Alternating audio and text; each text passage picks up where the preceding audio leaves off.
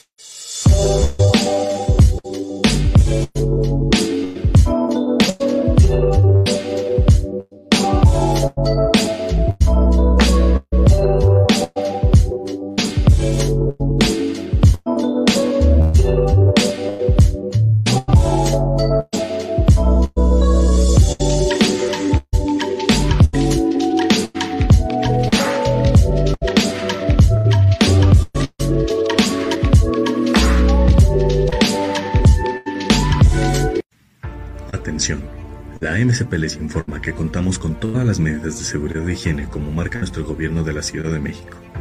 Por su seguridad, mantengamos el uso correcto del cubrebocas y se les pide que mantengan sus dispositivos móviles en modo silencio. Asimismo, se les informa que en caso de siniestro, la salida de emergencia se encuentra en el lado derecho de la sala. Gracias por su atención.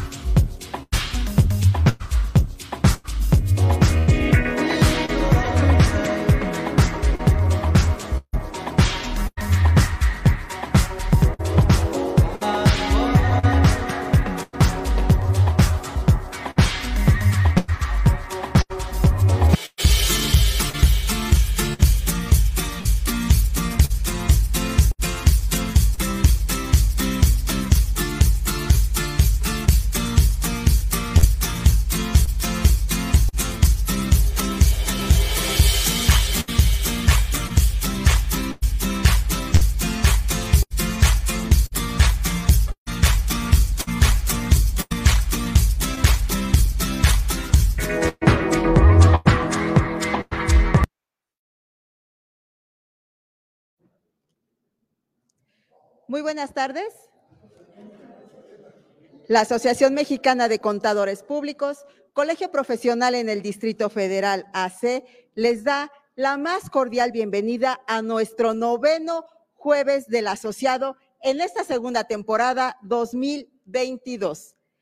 Agradecemos a todos nuestros asociados que nos están acompañando de manera presencial, los cuales son acreedores a dos puntos externos para la norma de actualización académica 2022. Es muy importante que permanezcan durante todo el evento para efecto de su constancia. Por supuesto, agradecemos a todos nuestros asociados que nos acompañan en línea, recordándoles que este programa solo es informativo. Nuevamente, muy buenas tardes y que sean todos ustedes bienvenidos aquí a la Casa de la Contaduría.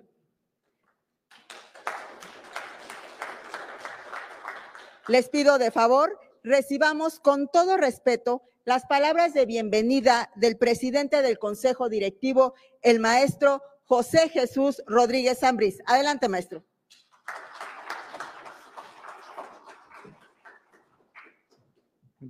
Gracias. el día de hoy tenemos a dos expresidentes, también uno de los fundadores que estuvo, ahora que festejamos los 50 años allá en el Club de Banqueros. La verdad fue un evento único y yo creo que, mm, bueno, los que asistimos al evento nos lo vamos a llevar de recuerdo. Y bueno, eh, va acorde a los 50 años de, esta, de la fundación de la Asociación Mexicana de Contadores. Fíjense que eh, me ha dado la oportunidad de ser presidente del Consejo Directivo, de conocer a todos los presidentes y créanme que una vez que ya estás eh, como en el puesto de presidente, vas conociendo toda la historia de la asociación y créanme que eh, entre más pasa el tiempo, vas queriendo más a la asociación y ahora entiendo por qué, por qué, eh, por qué la defensa de todos estos este, compromisos que ya se tienen y además también los órganos de gobierno que tienen y que también ellos participan activamente para que la asociación no solamente cumpla 50 años, sino que tengo la figura para seguir creciendo más y tener, ser una de las organizaciones eh, de la contaduría eh, con influencia en, en, México. Y bueno, el día de hoy eh, va a estar con nosotros el expresidente Hugo Ruiz, una persona que ha aportado mucho aquí a la asociación. también está, nos acompaña Noel Leiser, expresidente.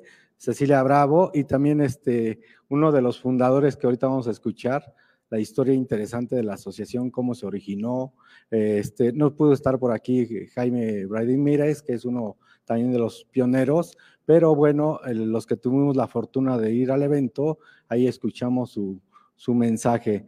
Les doy la cordial bienvenida y que este jueves sea de su agrado. Gracias.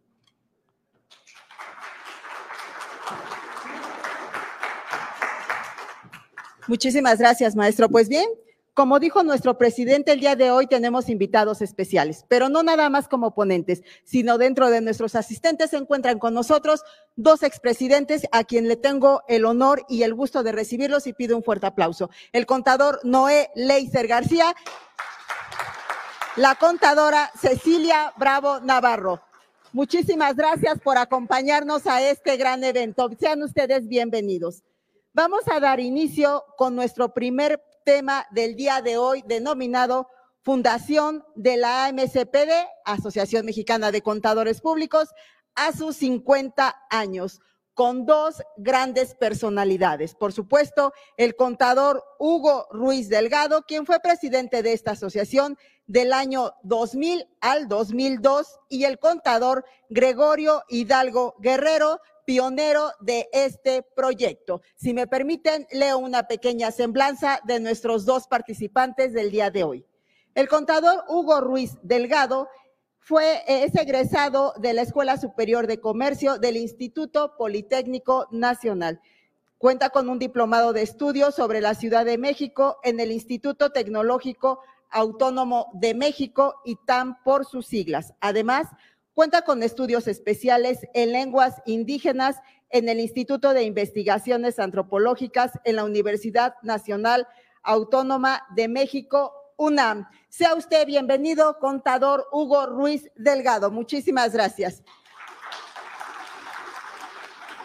El contador Gregorio Hidalgo Guerrero nació en Tampico el 3 de octubre de 1948, lugar en donde vivió hasta ir a estudiar a la UNAM, a la carrera de contador público en el año de 1968. Terminó sus estudios en 1972, el 16 de mayo, en que recibió y obtuvo su cédula profesional. Bienvenido, contador Gregorio. Sean ustedes aquí bienvenidos. Un fuerte aplauso. Les cedo los micrófonos. Adelante, por favor.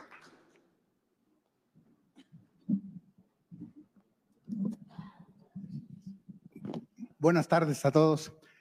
Créanme que me cuesta un poquito de trabajo levantarme, pero eh, me da la ocasión para recordar un pasaje de mi vida muy importante como profesional, esperando que siendo un detalle pequeño, le sirva a todos ustedes, porque esto a mí me sucedió en lo personal cuando yo iniciaba mi trabajo profesional en un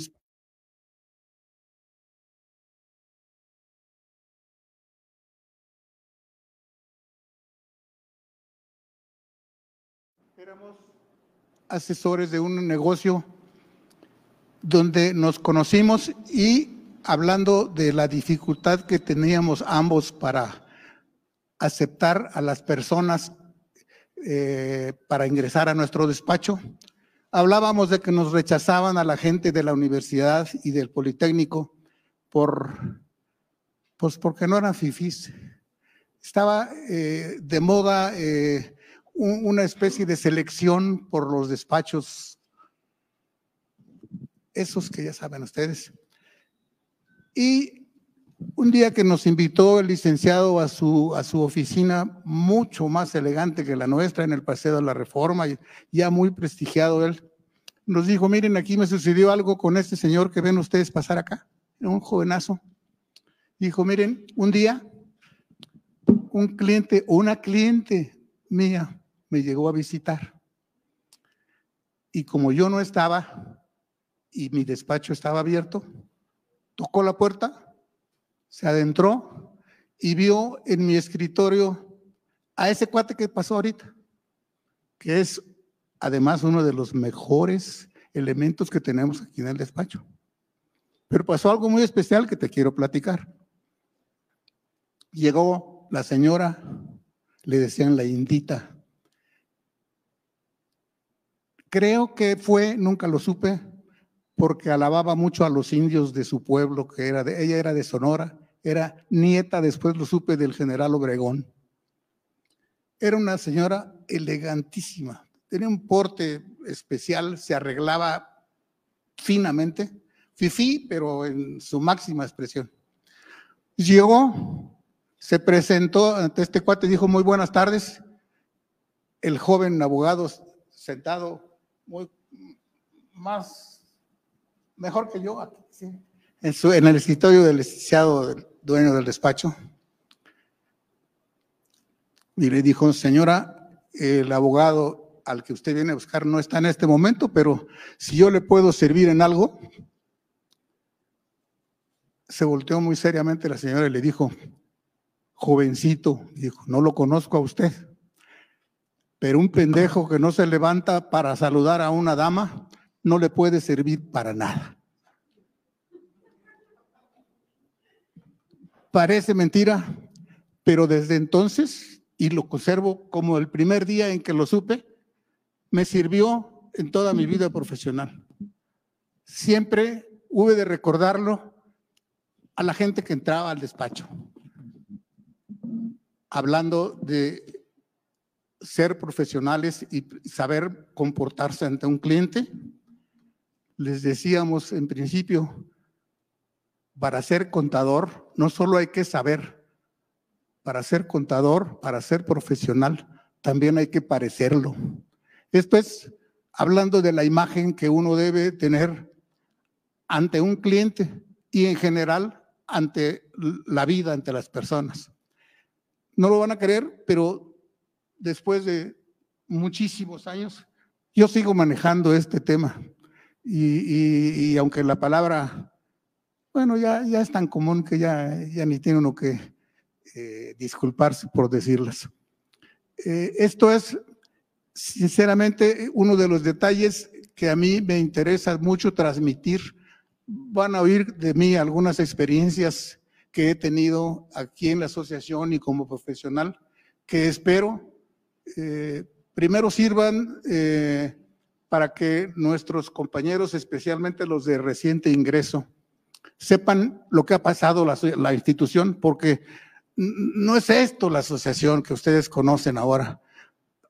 Tuvo su historia tristemente este, célebre en muchas otras épocas muy difíciles y eh, realmente ahora estamos disfrutando de un, de un salón, de un, de un edificio, de algo que antes no tuvimos y sobre todo, mm, en forma más importante, de los avances que eh, técnicamente han habido aquí y los logros que se han tenido. Algunos de ellos habrán durante la plática pues cuando menos los que hemos vivido, Gregorio y yo. Perdón por, el, adelanto hacia el comentario. Lo, recuerdo muy bien, este, lo recuerdo muy bien porque es una de las cosas que a mí me dio mucho gusto escribir. Don Luis González Dávalos es el único patrón que he tenido en mi vida y fue el hombre más difícil que he tenido que tratar en mi vida y gracias a don Luis logré mucho de lo que tengo. Por eso el honor hacia él. En esa época a él no le gustaba escribir con Carmelita, la secretaria, yo trabajaba con él como pasante y él dictaba y yo escribía. Se arrimaba Jaime, hacían. Lo más importante que yo leía a don Luis en el código de ética que estás hablando, Hugo, donde decía que lo jurídico fija el mínimo aceptable. Él hablaba en el artículo 20, creo, de nuestro código de ética, de la interpósita persona. Es indigno como persona y como profesional. Todavía recuerdo ese momento cuando Luis González Dávalos concluyó estos dos renglones. Antes de eso, tenemos que hablar de la historia de la asociación, porque todo lo que hemos oído pues a lo mejor algo es historia y algo es cierto. Aquí empezó la asociación porque perdimos una, una votación.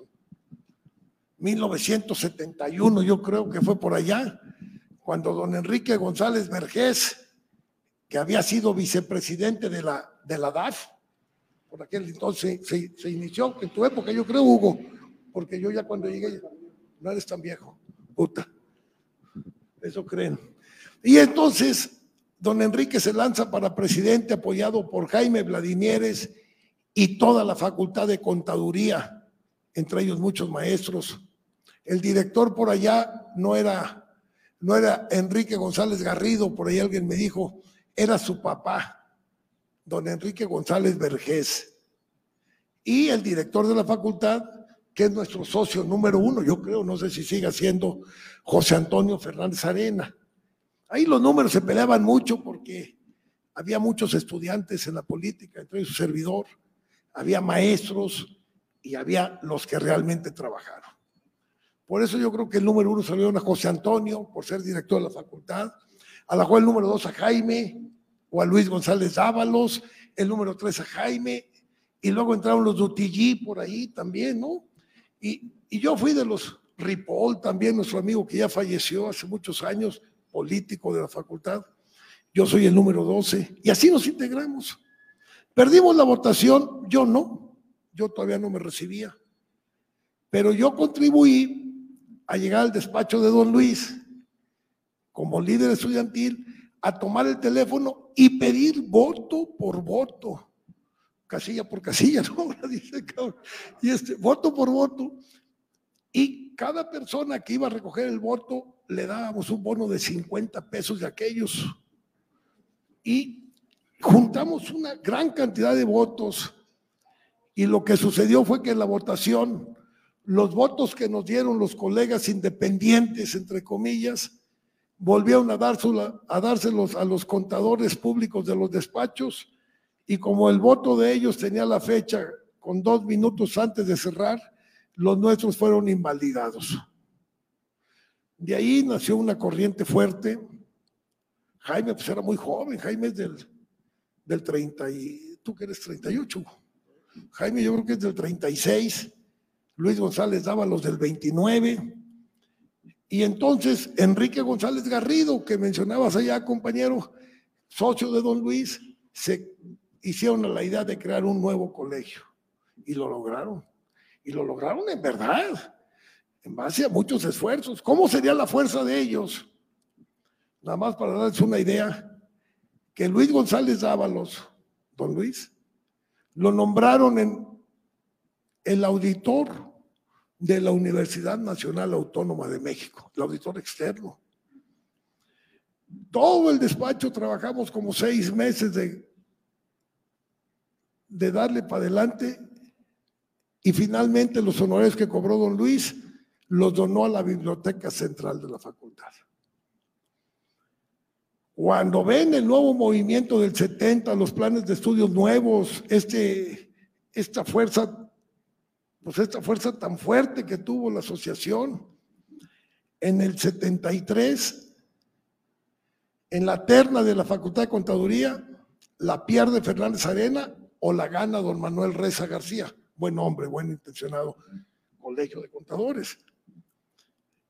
Pero en ese momento que él lo nombran director de la Facultad de Contaduría, a José Antonio Fernández Arena lo nombran director de Auditoría Fiscal Federal. ¿Te acuerdas, Hugo? Yo recuerdo no menos de siete u ocho incendios en los despachos de los contadores, aquellos ricos, fuertes del país, porque les aventaron auditorías en aquel entonces el dictamen de un despacho externo, claro, que dictaminaba empresas transnacionales y nacionales, era la voz de Dios. No había quien los vigilara. Eran la idea de todo. Y cuando en verdad se les metió la auditoría a sus despachos, nuestros colegas del colegio, hay que decirlo así, quemaron sus papeles de trabajo quemaron los despachos, incendios por aquí, incendios por allá. Puta, era un corredero de gente. Claro, ¿qué creen que le pasó a Fernández Arena? Yo era su secretario particular en lugar de Miguel González. Yo atendía en la, en la fragua, creo que era la fragua, todavía número cuatro. Yo atendía y al año, para afuera todos, ¿y quién cree que quedó de director de autoridad fiscal? Raúl Robles Segura, socio de Manuel Reza García. Esa era nuestra historia. Así nace la independencia nuestra. Ahora, vean nada más qué tamañote tenemos nada más de auditorio. Allá teníamos en Guanajuato 224, 505, una oficina pegada a la de Jaime Vladimieres. Y de ahí, terminando todos los jueves, quién sabe por qué se les ocurrió los jueves a nuestra gente, nos íbamos a echar una copita, los que tomaban, los que no tomábamos íbamos a cenar al hidropomo, decía, al restaurante hipódromo del Hotel Roosevelt. Años, años fue así. Vino, vino alguien muy importante, tu socio, Manuel Gómez Fernández, y mi socio, fuimos socios dos años, yo fui socio de ellos, Barragán, Gómez, Ruiz, Hidalgo. Y le dio un cambio muy fuerte Manolo. Ya está ocupando su columna en el Eterno Oriente desde hace que dos, tres años murió Manolo, dos, va para atrás. Pero él le dio otra estructura. Cuando tengan tiempo, busquen la publicidad que presentó Manuel Gómez Fernández junto con nosotros, ya éramos socios, allá por el año del 77, 77, sí, donde se hizo toda una campaña para ganar las elecciones de nuestra asociación. Desde ahí, el colegio, nuestro colegio, nuestra asociación, se volvió realmente independiente y además ganaba la mayoría. Tan fue así que el único que creo que se ha reelecto en esta vida, Jaime, llegó después de Manolo, ¿no? O no fue así, este, repitió el Canelo, repitió. Y así nace nuestra asociación. No vayan a creer que eran aquellos dioses, no es cierto, no es cierto, eran contadores como todos ustedes y nosotros que no estaban de acuerdo ni conformes con lo que estaba sucediendo en nuestra profesión. En, efecto, esa inconformidad eh, creó una palabra aquí que manejamos mucho al principio, ya se olvidó. Era el nacionalismo. Era contra los despachos gringos, le llamábamos, porque aunque tenían nombre eh, en español, con un nombre mm, de contador mexicano prestado, eran despachos gringos. Entonces, contra ellos era la bronca.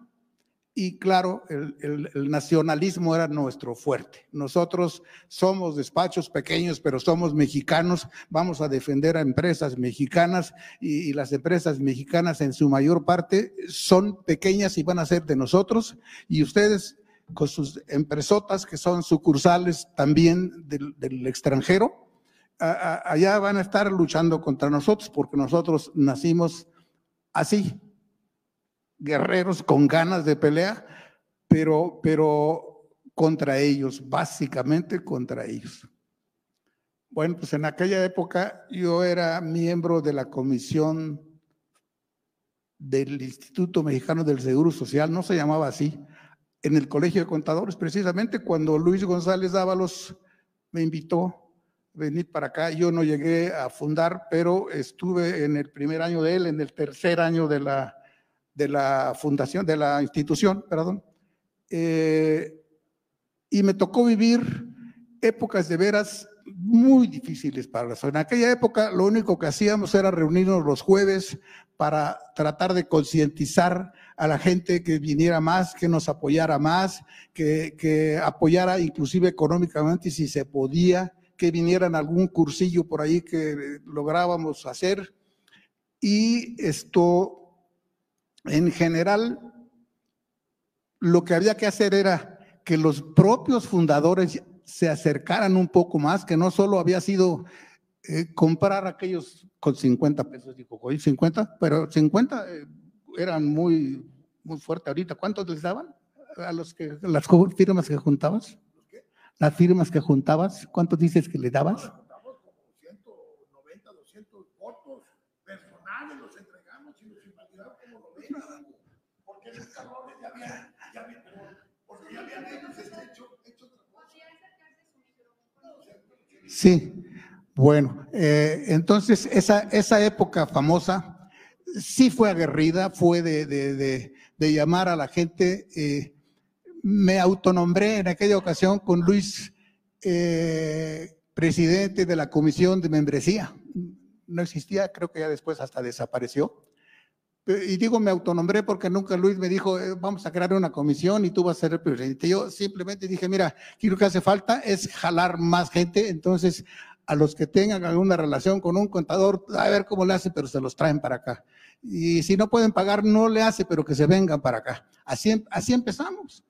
Y, y después, como decía Goyo antes, eh, vino un famoso temblor, allá donde estábamos en Guanajuato, en el primer domicilio de la institución. Hubo problemas serios con el edificio y nos tuvimos que cambiar, cambiar forzadamente. Nos fuimos a un edificio prestado por alguna asociación media política, ya con, me parece que Flores, nos llevó por allá, por, ya no sé ni por dónde, pero en una institución, en un, en un, en un local prestado, en un pasillo prácticamente, este, nos dejaron poner allí un escritorio. Esa era la asociación. Ya después vinieron mejores tiempos. El, este terreno lo compró Ricardo, bueno, lo compró Ricardo, no, se compró por la institución en, en el bienio de Ricardo Mangas, Ricardo Mangas Peña. Sí, esto, esto era un taller de, sí fue, claro, fue presidente. Eh, cuando, cuando se compró, se dejó aquí, una, había un, un local que servía de taller mecánico, parece ser, pero era totalmente inadecuado para, un, para una institución como la nuestra, pero pues había que dejar de pagar renta y nos trasladamos para acá. Una parte quedaba a, hacia Pitágoras, era la parte administrativa y una parte quedaba para acá. Estaba un salón de cursos improvisado. Digamos que era de la puerta para la, para la calle. No cabían 30, 40 personas con un poste en medio, este, tenían que hacer así de ladito para ver al, al, que estaba tratando de dar una clase. Así, así andábamos en, en aquella época. Pero eh, de todas maneras, todos los presidentes de ese tiempo batallaron muchísimo porque no había presupuesto, ni para pagar una renta bien. Todos los locales arrendados que tuvimos en aquella época, porque vivimos como judíos errantes, peregrinamos en dos, tres, cuatro lugares, hasta que un día Jesús Patillo nos prestó un local donde había estado su despacho allá por Durango. Ese ya fue el primer local, mm, diría yo que decente que tuvo la institución, eh, porque nos facilitó además de local, algunos muebles. Ya eh, nos dio una imagen un poquito diferente que luego volvió a caerse, pero eh, ya viene otra, otra época en la que eh, la institución fue muy favorecida, ya empezó a tener, a tener un poquito de respiro y de ingresos porque coincidió con la dictaminación fiscal.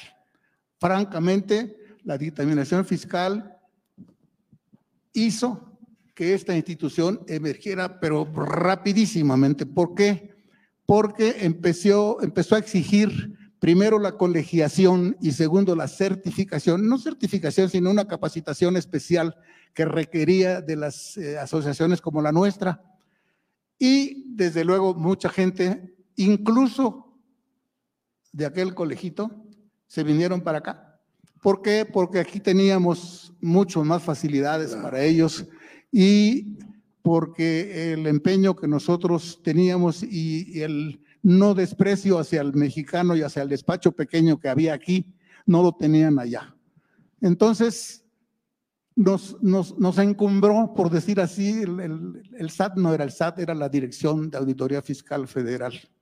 Gracias a las modificaciones en el código de esa época que empezó a ser obligatorio el, el- el estar este, colegiado y el tener alguna calificación, además en el término, en el concepto fiscal, nos dio esta oportunidad que muchos eh, aprovechamos, porque así como el colegio subió, también algunos despachos pequeños como los nuestros también subieron. ¿Por qué? Porque empezaron a tener clientes eh, que se dictaminaban, quizá eran sus clientes en contabilidad, pero al, crecer eh, este, la necesidad de los dictámenes, pues fueron también sus auditores. ¿Cómo, Así, cómo? así se hizo fuerte nuestra institución. Oye, Hugo, ¿cómo estaría la cosa? Cuando ya se volvió negocio la asociación, por ahí un amigo mío le, le pregunté, le dije, ¿vas a ir? Dice, puta, es lo único que me regala la asociación, dice, dos puntos, pues voy. Claro, ¿cómo estaría el negocio aquí? Que mi compadre Revilla y Macario Montesioca se fueron y constituyeron otro colegio, ¿no? Y también Aida Barniqui, otra, otra presidente que tuvimos, también creó su colegio, porque la Ciudad de México tiene derecho a cinco colegios por profesión. El asunto fue, en verdad, muy fuerte. Yo en aquel entonces era, don Manuel Reza me distinguió conservando mi cátedra en la Facultad de Contaduría. Fui muchos años maestro de auditoría, contabilidad, y dirigí seminarios de tesis.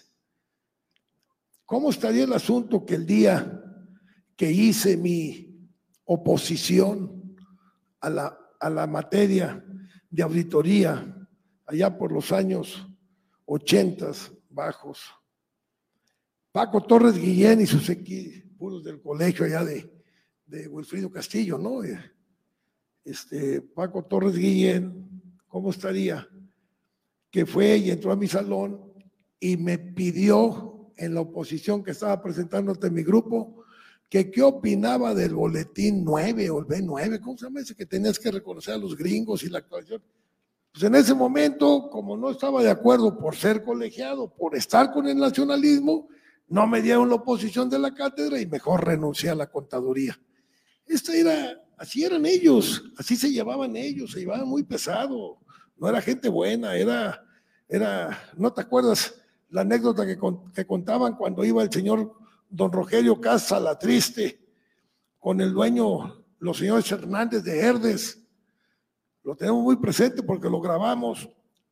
Cuando llegaba el inventario, don Rogelio, salía el señor Hernández. Imagínense las bodegas de Herdes. Y entonces, don Rogelio, el auditor que estaba haciendo los inventarios, con el dueño de la empresa, agarraba el viejo Herdes, unos telescopios, unos binoculares, y decía, apúntenle, tantos rackets por 8, 5 de fondo, un millón trescientos ochenta y cuatro mil trescientos chiles herdes de 100 gramos. Se paraba don Rogerio. Siso, decía, hijos de la chingada, así manejaban ellos esto, a tal grado que nosotros no valíamos para nada. En verdad no servía nuestra profesión. Para ellos la toma de inventarios, para ellos era, era un chiste. Ellos, ellos crearon, crearon las normas. Pues las normas son gringas, efectivamente. Las normas de auditoría generalmente aceptadas, las técnicas, que no son malas, son buenas, las normas a la persona, las normas a la, a la profesión, no son malas, pero ellos tenían la, la palabra. Y eso, eso nos tenía en mucha desventaja a todos. Créanlo, jóvenes, todavía lo, lo pueden creer. Pero ahora vemos menos gente, como decía Hugo atinadamente, que llegó la colegiación, la, la actualización de conocimientos, pues todos dictaminábamos, teníamos que conseguir nuestros puntos. Pero ahora que las cosas han bajado porque ya no es obligatorio el dictamen, hagan conciencia y vean cuántas empresas hemos perdido en nuestros despachos, cuántas por esa desobligación o por esa desconfianza del gobierno hacia nosotros. Analícense cómo hemos perdido empresas. Ahora que afortunadamente es tan complicada la contabilidad, seguimos conservando nuestros despachos gracias a que las cosas no son tan fáciles en la profesión para cualquiera, cualquier tenor de libros.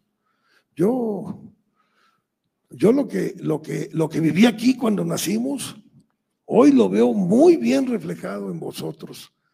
Eso debe ser una, háganse de cuenta, como por ahí me dijo alguien que lo apunté, dijo, hazte de cuenta que, es algo que tú quieres hacer, que tú quieres desarrollar. Tú haz las cosas como si fuera tu ideal, tu forma. Y es la única manera que nosotros podemos tener para decir, aquí estamos, aquí estamos y estamos bien, no estamos mal. Tenemos un maestro de presidente, tenemos muchos profesionistas aquí, vean el consejo directivo, con posgrados, muchas personas. Esto se ha evolucionado, son jóvenes, digo, lo voy a decir como es, pero el señor presidente de aquí, José Jesús, debe tener más o menos la edad de mi hijo Gregorio, ¿no? Entonces, de tu hijo Hugo, ¿no? A las mejor están menores. Y miren cómo dirigen este colegio. Que aquí estamos, muchachos. La Asociación Mexicana se creó y la apoyó López Portillo, hay que reconocerlo también, nos apoyó mucho el presidente de la República en aquel entonces. Era una pelea sin tregua. No había ningún interés. Don Luis tenía su clientela, Jaime era secretario de la Facultad de Contaduría, tenía su despacho, tenía su cartera. Todos era gente, era gente que estaba desinteresada en lo económico, más interesada en lo social. Una época vino al principio a cambiar un poquito el tema exclusivamente técnico y empezamos a manejar conceptos de eh, hermandad, de, reunirnos más en otro ambiente fuera de aquí, de la institución. Nacieron las convenciones, las convenciones anuales de, donde les puedo platicar alguna cosa. Una muy, muy importante para la asociación y dos más bien anecdóticas que, que las voy a platicar porque tienen algún detalle que les gustaría a ustedes conocer. En Acapulco, por ejemplo, después de salir de una conferencia sobre control interno, donde se habló mucho de una duplicidad de funciones, terminamos, salimos y me platicó luego un compañero mío que en el elevador del hotel se encontró a una compañera que acaba de salir también del curso y le dijo, oye, ¿tú, ¿tú qué vas a hacer hoy en la tarde? Y dijo ella, yo nada. Dice, mira, qué casualidad. Esto es duplicación de funciones, duplicidad de funciones, yo tampoco voy a hacer nada. Y le dice, ¿y qué tal si lo hacemos juntos? Y lo hicieron juntos. Pero aquí hubo un, como en los cuentos, un final feliz. Están felizmente casados esos compañeros, esos colegas, ambos. Es un detalle chusco de una convención en Oaxaca, se levantan por favor todos, en Oaxaca, en la convención de Oaxaca, eh, el colegio sede de allá eh, nos eh, llevó a participar en salones de la UAPJO, de la Universidad Autónoma Benito Juárez, de Oaxaca, y hubo, hubo ya un relajamiento como ahora los hay, de un, un, rompehielo que ya era rompehielo, era rompemadre. Ya, era un desastre ahí en Oaxaca todo. Eh, Goyo manejó un camión, este, nos llevamos un camión del, del, pues de Hacienda o de la universidad, de la universidad. Fuimos, fuimos fuera de la ciudad de Oaxaca. Fuimos fuera de la ciudad de Oaxaca como 15 o 25, 30 contadores a una zona non santa. Nos metimos al desorden y resulta que el chofer se empedó. Entonces agarré el camión y me lo llevé de, la, de allá al hotel y lo dejamos enfrente del hotel. Eso fue lo menos que hizo Hugo en Oaxaca, en su tierra. Aparte de bailar la guelaguetza, qué bonito espectáculo. Bueno, continuando con la, con la convención de Oaxaca, nos recibieron en- con el rector y el gobernador. No, el gobernador no fue. ¿Sí fue el gobernador?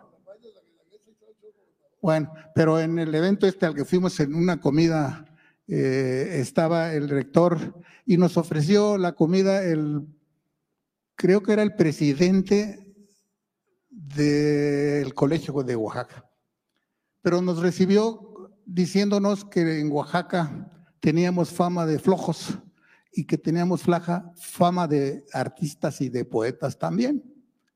Y dijo, ustedes no lo creen, pero este, para que se den un toquecito les voy a decir algo que, que me va a dejar bien. Yo recuerdo que nos declamó una poesía que no se me ha olvidado desde entonces. Soy malísimo para eso, pero recuerdo que solo dos poesías me he aprendido en mi vida. Una cuando estaba yo en tercero de primaria, de José Martí, por cierto, muy bonita, La Rosa Blanca. Muchos de ustedes la deben conocer. Me la aprendí de memoria, la repetí 40 mil veces y era yo, la repetía que por donde quiera que me apretaran, vomitaba yo la canción, la recitación.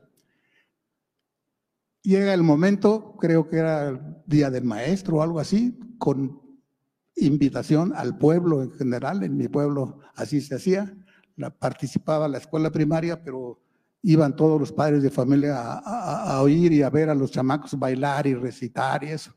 Entonces, cuando anuncian al alumno Hugo Ruiz del tercer año que iba a declamar la Rosa Blanca, el alumno Hugo Ruiz y su Rosa Blanca estaban en el río temblando de miedo con un pánico escénico. No fui, sirvió de base para que me expulsaran eh, siete días, recuerdo, a pesar de la intervención de mi madre para que no fuera así, fuera de todas maneras de la escuela, porque me estuvieron anunciando cinco minutos y no apareció eh, el alumno Hugo Ruiz. Pero esa fue la primera poesía que me aprendí. Y la segunda fue esta en la convención de Oaxaca.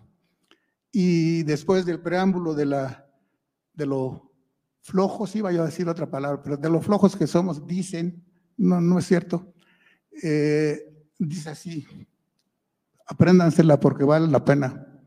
Dice así, si pa- antes anticipo, eh, en Oaxaca el alimento más socorrido es el tasajo.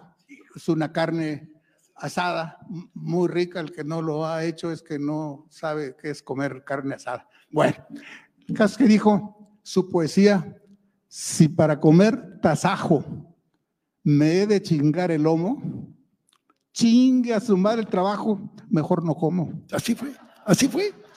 Así fue Hugo, y, lo tengo tan presente que fue en el patio principal de la presidencia municipal, donde nos presentaron los bailes de las siete regiones de Oaxaca, los bailes de la Guelaguetza, Hugo.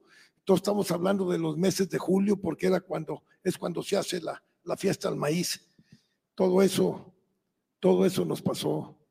Creamos colegios en la República Mexicana, se creó una asociación mexicana de contadores públicos nacional, una institución que manejó más de 10, 12 colegios, pero se vino el interés, el maldito interés de, de cada uno querer manejar las cosas. Creo que nuestra asociación ya no es como tal, la de la República Mexicana. El colegio en mi estado de Tamaulipas, fuimos a crearlo, Manolo y yo, cuando era presidente, Hugo, allá por los años 70 altos, 80. Creamos un colegio, lo manejamos, alguien lo descuidó. Eh, también decía, ¿quién fue el que escribió el libro Más jornadas da el hambre? Creo que Luis Espota. Pues sí, el hambre y, y- y la chamba y el trabajo y las funciones y todo eso hace que uno descuide un poquito. Pero aquí cuando hoy hablas a la asociación, para llegar a, hablar con el presidente de nuestra asociación, pasas por cuatro teléfonos, ¿eh? por un filtro. Llegas a buscar algo y te dice, eso yo no lo manejo, la maneja el área de tal. Quiere decir que este, no sé cuántos empleados tendremos aquí cuántos colaboradores habrá, que de título oneroso, pero Esto es una empresa ya muy seria, es un colegio muy serio el que tomamos en cuenta.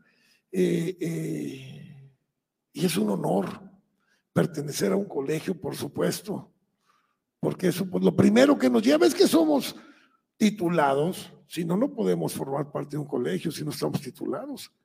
Y más honor en un colegio como el nuestro, que nació, este sí nació de la tierra, este no nació con la bendición de nadie, este fue una lucha cuerpo a cuerpo, en verdad, en los años 70, muy, muy difícil.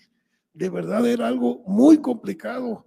Hoy disfrútenlo, y esperemos, ya está muy cerca José Jesús de entregar honrosamente su presidencia, pero las personas que tomen este barco, Noé lo sabe, todos lo saben, hay que hacerlo con responsabilidad y con decencia. De verdad, el nacionalismo nunca lo hemos perdido y tampoco podemos cerrarnos a lo que está sucediendo en el mundo. Pero lo que sí es muy importante, compañeros, en verdad se los digo, es sean gente honorable en su trabajo. No salgan con cositas que no son buenas. Hay trabajo para todos, los honorarios no son malos, el trabajo, cada vez hay más trabajo, cada vez hay más regímenes, ese RIF, ese, ese reciclo, puta madre, son cosas, yo ya no las manejo, yo, yo tengo una empresa, yo soy abogado ya y litigante, pero pero como dijo Catón un día, para aquellos viejos, ¿se acuerdan cuando nacieron los Udis? ¿Se acuerdan cuando nacieron los Hades? Pues un día dijo Catón en su columna en aquel entonces, se me hace que eso del Ade y del Udi es puro Edo. Así fue, y en eso estamos. Aprovechen todo lo, que, lo más difícil que haya aprovechenlo porque es mejor para nuestra profesión, porque no es fácil manejar esto. Yo agradezco mucho la atención, me da mucho gusto haber venido a participar y quiero que Hugo sea la persona por antigua, porque estuvo muy metido, muy metido Hugo, eso es, eso yo te lo reconozco y te lo he dicho siempre. Ha sido la, la persona que más años estuvo aquí, batallando y formando parte en los presidios, en las conferencias, en los cursos, en los colegios, en todo, Hugo. Yo te reconozco mucho y como socio que fuimos efímeros, eres mi amigo, te aprecio y te quiero, Hugo. Te, voy a pedir de favor que, hijo de la chica, no va a ser como, iba a decirte que clausuraras cuando fuiste, me separo del despacho de Hugo, de Manolo y de Barragán, pongo mi despachito en, en, las calles de Corina, cerca de la Prepa 6, un changarrito con unos mini muebles. Y le pedí a don Luis, hice unos cursos con mis trabajadores de actualización y le pedí a don Luis que llegara, a don Luis González Dávalos, mi patrón, mi amigo, que Dios debe tener a fuego lento, el pinche viejo, porque lo quise mucho y en verdad es un hombre muy bueno para mí. Le dije que fuera a clausurar los, los cursos que estaba yo dando después de una semana. Y llegó don Luis, como siempre acostumbraba, de la comida a la clausura a las 7 de la noche. Ya se imaginarán en qué estado llegó don Luis González Anaya Barragán, Hugo Ruiz, Manuel Gómez Fernández y 10 más. Y llegó don Luis, dijo, efectivamente, me da mucho gusto venir a clausurar. Traigan las etiquetas para clausurar este desmadre de Goyo. Y así, así clausuró las conferencias don Luis. Cierra, Hugo, ¿no? Con la plática. Ah, vamos a enderezar un poquito el asunto este porque ya se está pasando. Este ya, me, me voy a arrimar para acá porque no, ya me quiere besar. Bueno, eh, les quiero decir que han habido épocas en la asociación em, muy interesantes. Hace 50 años y más para atrás seguramente, éramos vilipendiados, no nos tomaban en cuenta en lo más mínimo y las autoridades fiscales consideraban al contador público pues un a más amanuense, pero ratero. El que no solo le enseñaba al negociante cómo robarle dinero al fisco, sino que también él robaba. Así se comportaban incluso cuando se presentaban ante nosotros. Les voy a platicar dos momentos de este tipo. En una convención en Mazatlán se presentó el director de Auditoría Fiscal Federal inaugurando nuestra convención, trayendo como noticia de ocho columnas que en ese año iban a sancionar a 82 contadores públicos. Con eso nos, con, eso nos recibió el desgraciado. Bueno, pues así nos trataban. En otra ocasión, voy a juntar dos épocas porque ambas resultan con un beneficio después de, de, del mal rato que nos hicieron pasar. En, un, en una plática cuyo invitado también era una autoridad fiscal, empezó diciéndonos que los contadores públicos, todos eran unos sinvergüenzas, rateros. Levanté como resorte y le dije, oiga señor, recuerde, lo invitó aquí un colegio de contadores públicos no para venirnos a insultar si vamos a hablar de rateros, quién sabe si hayan más entre los contadores que entre los funcionarios de la Secretaría de Hacienda. Se contrarremovió en su silla y dijo, ¿cómo se llama usted? ¿Qué domicilio tiene? Y dije, no me va a intimidar, señor. Yo me llamo Hugo Ruiz Delgado, mi domicilio está acá y estoy a sus órdenes. Le bajó tres rayas a su, a su caballo Siguió la plática y me dijo, Señor, lo voy a invitar a tomar un café porque nunca me habían hablado así. Lo voy a invitar a tomar un café a mi oficina. Le dije, con mucho gusto, señor, voy cuando usted me diga. Dice, usted no necesita hacer cita. Llegue y diga que es de la asociación y pase conmigo cuando quiera. Ahí me tendrá, señor. Pasó. Fui la siguiente semana a verlo me presenté con su secretario particular y me dijo, no lo tengo anotado en la cita, señor. dije, no, me dijo el señor director que pasara yo cuando viniera, que no necesitaba hacer cita. Y dice, ah, caray, eso no lo acostumbra, pero voy a pasar a ver. Se metió, salió a recibirme a donde estaba y me dijo, contador, sinceramente no le di ninguna instrucción a mi personal porque pensé que no iba a venir. Dije, bueno, pues aquí estoy vamos a platicar. Usted me citó a platicar y vamos a platicar.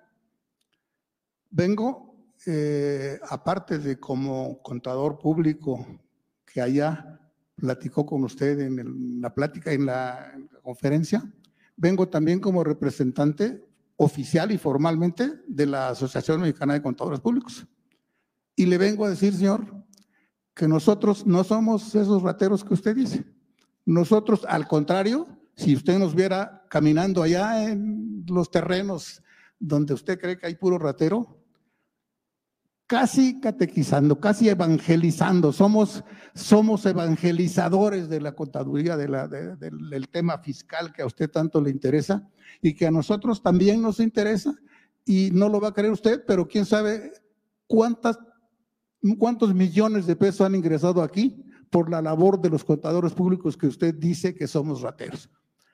Y eh, le vengo a pedir en nombre de mi institución, si puede en alguna otra ocasión que sea invitado o que asista a alguna plática, recuerde que a los contadores públicos y yo creo que a ninguna otra profesión los puede usted tratar como nos trató esa vez. Me dijo, señor, créame que le reconozco calzones.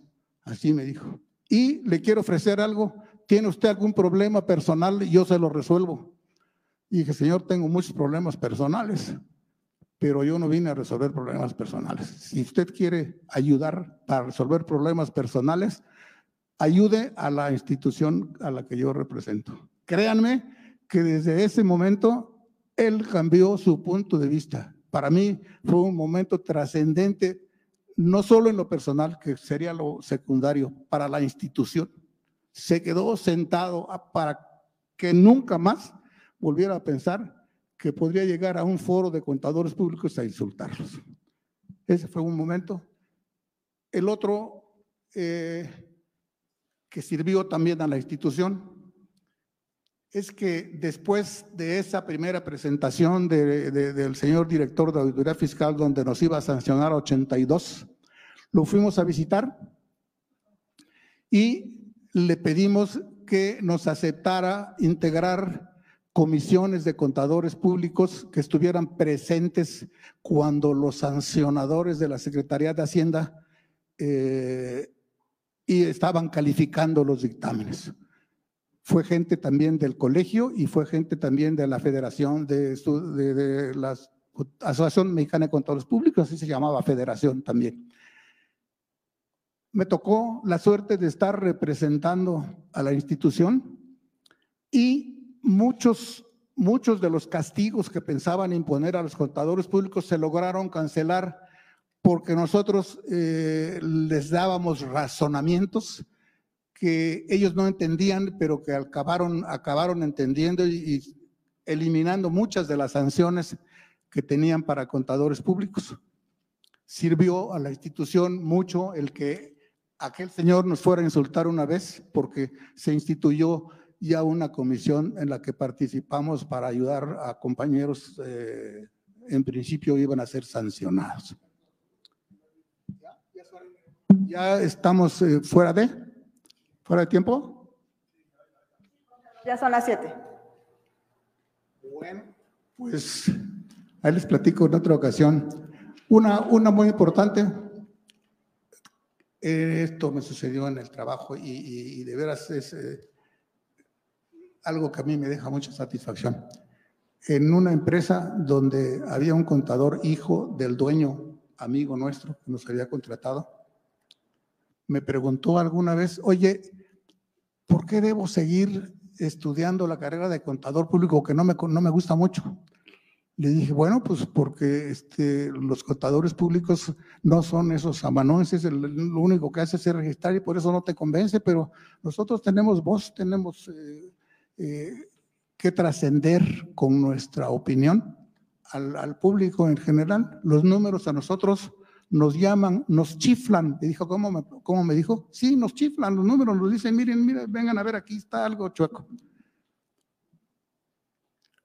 Después me di cuenta, tres años, cuatro años después, que había renunciado a la carrera cuando ya estaba terminando, me dijo su papá, este no quiso terminar la carrera y se cambió.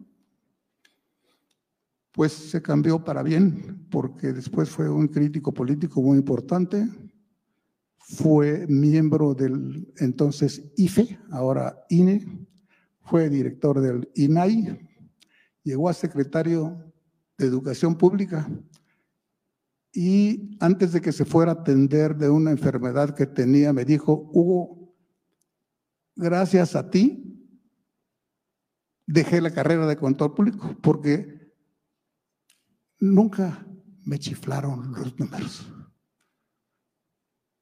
Él llegó a secretario de Estado y a mí me siguen chiflando los números. Muchas gracias por que nos tuvieron la paciencia hoy. eh, ojalá y mis compañeros, colegas eh, que han tenido más experiencias, mis contadores presentes, eh, expresidentes de la asociación, tengan también oportunidad de, transmitir a ustedes algunas experiencias. Muchas gracias. Muchísimas gracias, contadores. Muchas gracias. Vamos a hacerles entrega de sus reconocimientos a través de nuestros expresidentes, la contadora Cecilia Bravo Navarro y el contador Noé Leiser García. Adelante, contadores, por favor.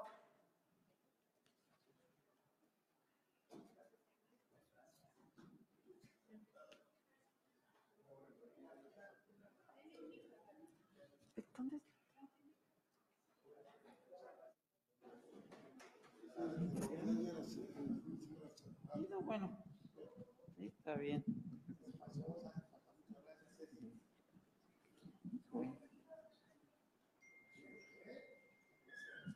Bueno, pues la asociación otorga el presente reconocimiento al CPILD Gregorio Hidalgo Guerrero por su valiosa participación en este jueves del asociado. La entrega.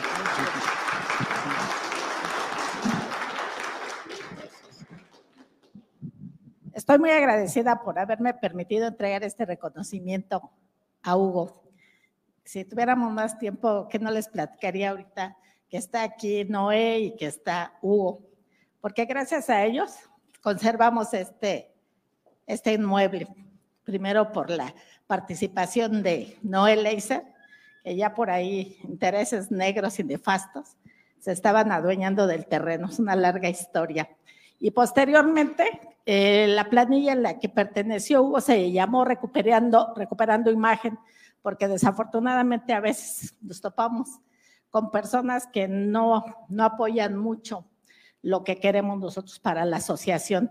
Entonces, recuperando imagen, se logró a través de, pues, controles internos y una revolución que hubo aquí en ese, en ese año cuando él tomó posesión, que de estar prácticamente quebrado, él logró ahorrar y que se empezara la construcción. Él puso la primera piedra de este edificio. Pues muchas gracias, Hugo, por eso. Y siempre mi reconocimiento. Entonces, este, entonces, pues te entrego con mucho gusto y con mucho orgullo este reconocimiento por haber participado en, en, este programa del jueves del asociado que ya nos recordaron ustedes de cuándo viene y pues recordando la fundación de nuestra asociación de 50 años. Muchas gracias.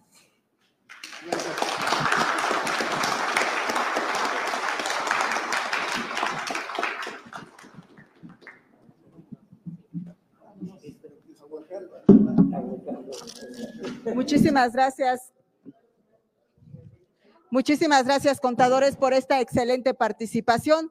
Vamos a continuar rápidamente con nuestro siguiente tema del día de hoy denominado inteligencia emocional, impartido por la maestra María Gabriela Betancourt Solano, quien es licenciada en pedagogía, cuenta con una maestría en docencia, así como también en desarrollo humano organizacional, es terapeuta en manejo de emociones y además la maestra Betancourt Solano cuenta con registro de la Secretaría de Trabajo y Previsión Social como agente capacitador externo.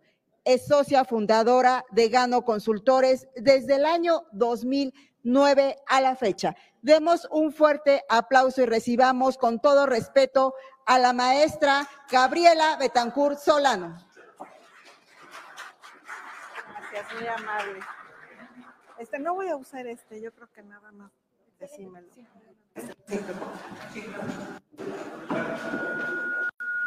¿Qué tal? Buenas noches a todos. Pues es un placer para mí estar con ustedes el día de hoy. Y bueno, yo la verdad es de que no estoy cerca de contadores. Para mí fue una experiencia muy padre estar escuchando las anécdotas de, de los invitados de esta noche la verdad es de que pues es un honor, un honor estar con ustedes aquí en la Asociación Mexicana de Contadores. Y bueno, pues quiero saber si me escuchan bien, no tengo problema de audio. Este, bueno, pues, pues esta soy yo. A sus órdenes, por favor.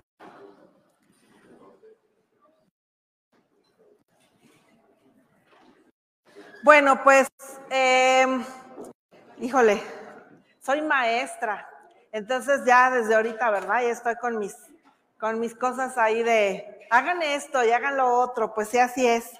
Eh, si son amables de apagar su celular, pues se los voy a agradecer. eh, ¿Por qué dice que tome nota? Pues si no traigo cuaderno, si es un viernes así como, perdón, un jueves así como último de mes donde pues yo vengo a que a que me digan, este, pues muchas cosas padres, y yo porque como, como, como, ¿por qué tengo que apuntar?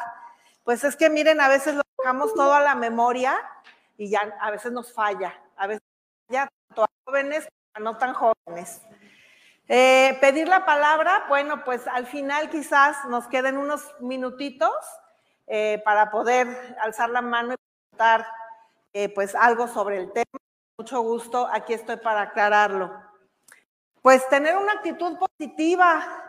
Eh, nos han pasado muchas cosas y es septiembre y ya queremos que se acabe porque que tiembla, que el hora, los huracanes, que tanta cosa, ¿no?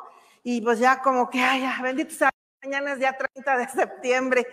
Ya, qué bueno que ya como que se va. Pero si yo tengo esta actitud positiva, no importa el que sea. O sea, recuerden que pues la actitud está dentro de nosotros. Eh, permanecer atento, no les digo otra vez, pues es que con eso de que soy maestra y dale con exigiendo hay cosas, ahora quiere que hasta le pongamos atención, pues sí, por favor estén atentos, porque el tema de hoy está muy interesante. Y pues a abrir tu mente, abrir mi mente y mi corazón, yo te invito a que lo hagas porque esto de verdad que ayuda mucho cuando traemos temas como el del día de hoy. ¿Qué tal, eh? La siguiente, por favor. Bueno, pues la inteligencia emocional eh, va a ayudar. Te imaginas, te favorece atender tus necesidades, potenciar tus habilidades, neutralizar tus debilidades, parece verso, ¿no? Así. Y para que disfrutes de lo que haces y llegues a tus metas. Bueno, eh, fíjense que antes que nada, eh, igual que, los contadores, con todo respeto, que, expusieron sus anécdotas hace un rato tan interesantes, tan bonitas, eh, pues yo también voy a comenzar con una historia como, ¿por qué no, verdad? Esta historia para reflexionar sobre nuestro bienestar emocional, pensemos en un automóvil. Acá, ¿cómo está eso? Pues sí, vamos a pensar en un automóvil. Mírenlo, ¿qué tal? Se ve como transparente, ¿no? Dice, cada una de sus partes está relacionada, ¿no? Si cada una de esas partes no está bien, no está funcionando, vamos a tener problemas. ¿Y qué va a pasar si nosotros tenemos problemas con este auto? Si este auto, fíjense bien, no tiene frenos de alta potencia, no le ponemos un eh, aceite, un combustible adecuado. Si este carro además no lo llevamos a su servicio, si no estamos checando que el motor funcione adecuadamente, pues nos vamos a meter en serios problemas. ¿Sí? Entonces, ¿qué sucede? Que a eso aunamos el que el conductor, pues pareciera que tampoco fuera el adecuado. Ya imagínense, ya de por sí el carro que yo soñé tener, que aparentemente está guau, que está pues en perfectas condiciones, yo no lo cuido.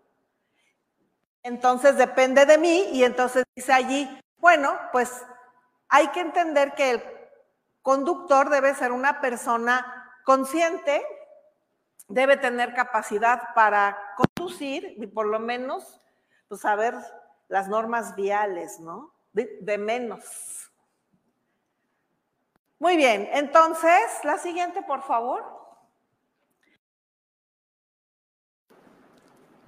Esta, digamos, analogía de nuestro bienestar y de nuestro cuerpo y de nuestro físico con la analogía de este automóvil, nos lleva a pensar en una pregunta. Mm, ahora sí que los frenos internos responden adecuadamente o ahora sí dejo ir como gorda en tobogán, decisiones abruptas y quizá mis impulsos sean más fuertes que lo que yo realmente puedo controlar. Eh, esos impulsos pues nos llevan a ocasionar situaciones difíciles en nuestra vida y esas eh, situaciones pues no nos dejan pensar en alternativas que nosotros podemos utilizar para ser inteligentes emocionalmente hablando. Así que bueno, pues esta analogía continúa. Tenemos nuestro cuerpo y nuestra mente. Lo atendemos con tanto esmero como atendemos nuestro auto. Es curioso, ¿no? Pero a veces quizás olvidemos una cita médica, ¿no? Pero estamos al pendiente de nuestra, de la Híjole, porque si no, no podemos sacarlo. Podemos sacar cómo voy a trabajar, cómo voy a las reuniones, pero a lo mejor sí olvidé una cita médica. Entonces, esa es justamente la analogía, esa es justamente la reflexión con la que yo quisiera empezar el día de hoy, el tema de inteligencia emocional. La siguiente, por favor. ¿Qué consecuencias puede traer esto? Pues que el mismo auto me devore, ¿no? Que a lo mejor sean demasiados los gastos que después tenga yo que hacer para, pues, sacar el auto adelante. Eh, que digamos que ya a lo mejor algunas piezas las haya yo dejado deteriorar. Esa es la consecuencia de no haber cuidado con esmero y atendido mi auto. Ahora imagínate qué sucede contigo mismo. La siguiente, por favor. Muy bien. Pensemos ahora en un tanque de gasolina. Este que está aquí. Este tanque de gasolina puede estar lleno o puede estar vacío. Si más o menos está donde indica la aguja, puedes salir con él. ¿A dónde te gustaría llevar este auto? Al cual pues estás cuidando, el cual estás atendiendo para que no suceda lo de que las piezas se deterioren y que empiecen a suceder difíciles con el auto. ¿A dónde quisieras ir? La siguiente, por favor. ¿Llevarías tu auto con ese único tanque de gasolina que puedes poner? Solo puedes poner un tanque de gasolina a tu auto. Uno. Lo podrías o lo quisieras llevar a un camino sinuoso, oscuro e incierto. O lo quisieras llevar, la siguiente. Acuérdate, solo tienes un tanque de gasolina. O quisieras ir a un lugar de paz, de tranquilidad, de serenidad, bonito, agradable. La siguiente. Bien. Tienes una hoja, creo que se te dio una hoja cuando entraste y a lo mejor tienes un lápiz, un bolígrafo. Yo te invito a que hagas esta gráfica en esa hoja que se te dio que emula un tanque de gasolina. Este tanque de gasolina, si ves ahí tiene unos números. Por favor te pido que en ese tanque de gasolina que vas a dibujar, pongas tu edad.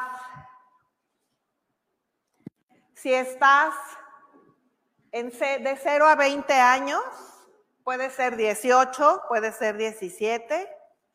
De 20 a 40, obviamente la mitad será 30.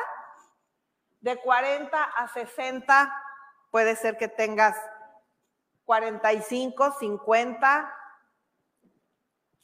Pon ahí en tu edad. Tienes 60. Y después de los 60 viene indica con esa aguja en qué edad estás. Piensa muy bien entonces cuánto tiempo te queda. ¿Cuánto tiempo aproximado vas a vivir. Y la pregunta es, ¿cómo quieres vivir? ¿O cómo te gustaría vivir con esa reserva los que ya superamos los 60? O si todavía no llegas a esa edad, te felicito. De verdad. Porque aquí veo gente de todas las edades, ¿no? Entonces esa aguja ya seguramente la pusieron de quizás antes de 20, por ahí alguien que esté muy joven todavía, de treinta y tantos, cuarenta y tantos, cincuenta y tantos, sesenta. Y empieza lo rojo. Digo yo nada más, como que les cuento lo que veo ahí, pues, ¿no? ¿Qué quieren? La siguiente, por favor. Entonces, la vida es un viaje que merece ser feliz. Es responsabilidad de nosotros cómo manejemos, cómo conduzcamos ese viaje, si somos responsables con nosotros mismos, comprometidos.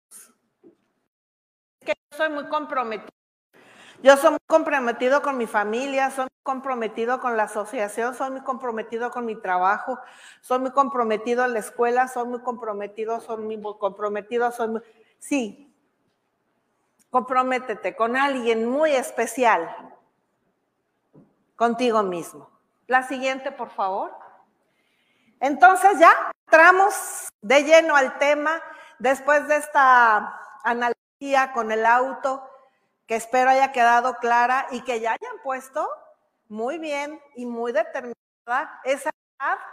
Y si estamos en la reserva, pues este tema hoy para llevarnos muchas cosas, para asimilarlas, adaptarlas y llegar a un equilibrio realmente en nuestra vida que bien merece la pena. Entonces, ¿qué es la inteligencia emocional? Bueno, pues Daniel Goleman dice que es una habilidad que es una habilidad para reconocer nuestras emociones, detectarlas. Mm, ahora sí que a entender qué es lo que está pasando en mí emocionalmente. Emoción viene de mover, ¿sabes? De empujar, mover hacia algún lado. Eso es emoción, viene de movimiento. ¿Qué te mueve? ¿Qué te mueve el día de hoy? A veces no sabemos.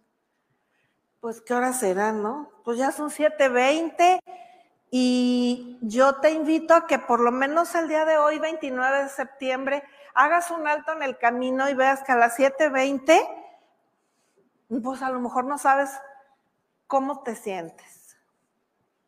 Y entonces yo te invito a que te hagas esa pregunta. ¿Cómo me siento? Es que a veces no nos preguntamos, acaba el día, nos dormimos, al otro nos despertamos, nos vamos, hacemos miles de cosas y no nos damos el tiempo de preguntar cómo nos sentimos. Y quizás estemos muy al pendiente de cómo se siente el otro. Ojo, esa es la otra parte de la inteligencia emocional. Sí, efectivamente aquí nos dice saber qué provoca mis emociones y también las de los demás. Saber qué los mueve, qué los motiva, qué los entristece. Y eso, ¿sabes cómo se llama? Se llama empatía. Y bueno, pues si hemos leído algo sobre esto, sabemos que empatía significa caminar por lo menos dos semanas en los zapatos del otro para entender cómo se siente. Y lo hacemos pues si no me entiendo yo y lo quiero entender a los demás, pues estoy frito, ¿no? La siguiente, por favor. Entonces, bueno, pues tenemos características de la inteligencia emocional. Crea mecanismos eh, para que no acumulemos eh, emociones negativas. A ver, y aquí quiero ser muy clara. Entonces, ¿qué será inteligencia emocional? Pues controlar mis emociones. Ay, qué fácil. Pues ya, ya la hicimos. dijo que, dijo que manejar las emociones. Hombre, pues que... Controlar y manejar mis emociones es inteligencia emocional. ¿Fácil? No, no es. Sobre todo si hemos estado, eh, digamos, en situaciones un poco ajenas a estos temas. Entonces, cuando nos empiezan a caer los 20, como dicen por ahí, o como decimos en desarrollo humano, el darme cuenta. Si hoy yo logro que a las 8 te haya caído un 20 o te des cuenta de algo, me voy a dar por bien servida. Busca alternativas para tener tranquilidad. No, es que yo voy a ser feliz cuando tenga dinero, cuando mis hijos hacen, cuando todos sean felices, cuando no tengan broncas, cuando yo esté muy sano, cuando... Y no nos ponemos a ver que esa felicidad o esa tranquilidad la podemos tener pues hoy. No sé cómo te sientas, pues estuvo muy padre lo que escuchamos estamos bien, eh, pudimos llegar acá. Entonces, yo creo que podemos hablar de que hoy entre en estas cuatro paredes, pues está la felicidad. No está a la vuelta de la esquina, no está cuando sea rico, millonario, cuando tenga una salud excelente. Y déjame decirte una cosa, puedes tener una salud excelente si utilizas la inteligencia emocional. Porque los científicos dicen, no me lo estoy sacando yo de la manga, los científicos dicen que todo se somatiza. Entonces, alguna vez escuché que la gripa es un llanto contenido. Mejor llora.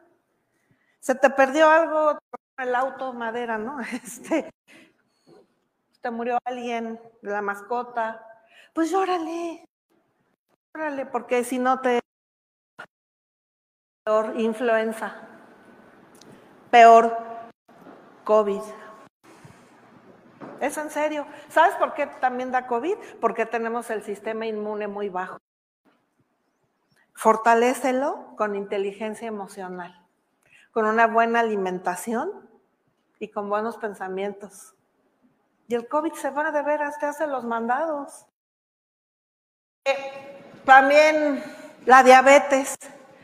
Y luego nuestros ancestros que nos dejaron esta cosa, que llegó la onda, ¿no? Que es una enfermedad ancestral. Háganme favor. O sea que tengo diabetes porque los aztecas tenían diabetes. Ah, qué antojos, ¿no? Pues bueno, así es. Pero ¿qué crees? La diabetes también es una enfermedad. Entonces dicen que es la enfermedad del resentimiento. Entonces van dos, ¿no? La gripa, llanto contenido, y la diabetes es la enfermedad del resentimiento. Pero aquí no hay nadie resentido, ¿verdad? Yo veo puras caras sanas. ¿Saben qué es el resentimiento? Volver a sentir. Ya está curada la herida, ya está cerrada, hombre.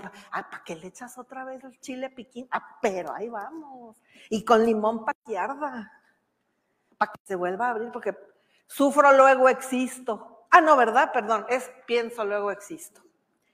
Y luego tenemos el cáncer. No, bueno, peor tantito. La enfermedad del odio. Insisto, aquí nadie, toda gente, contadores súper mega sanos emocionalmente que pertenecen a esta asociación. Nadie tiene ni un llanto muy bien, entonces, esto todo nos va a llevar a una autoconciencia. Todo lo que os acabo de decir. Porque yo creo que... Ah, otra cosa que les quiero decir, aquí no está tu mamá, ni tu papá, ni tu pareja, ni tus hijos. Porque ya me imagino, uy, cómo no está aquí mi hijo de 19 años para que venga a oír a esta mujer que está hablando aquí. Ay, pero cómo no está mi esposo, mi esposa mi papá, mi mamá, ¿qué crees? No, no les tocó venir. Nomás estás tú, no codes. Ay, como no vino, ay, no, ah, nomás aquí estás tú. Entonces llévate lo mejor tú. Y conciencia tú. La autoconciencia se logra cuando me logro conocer a mí mismo. Y hace rato en la otra lámina decía que las, eh, la inteligencia emocional nos permite conocer nuestras emociones y también las de los otros.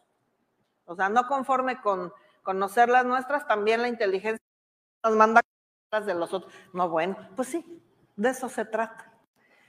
Autocontrol. Pues manéjate, maneja tus emociones.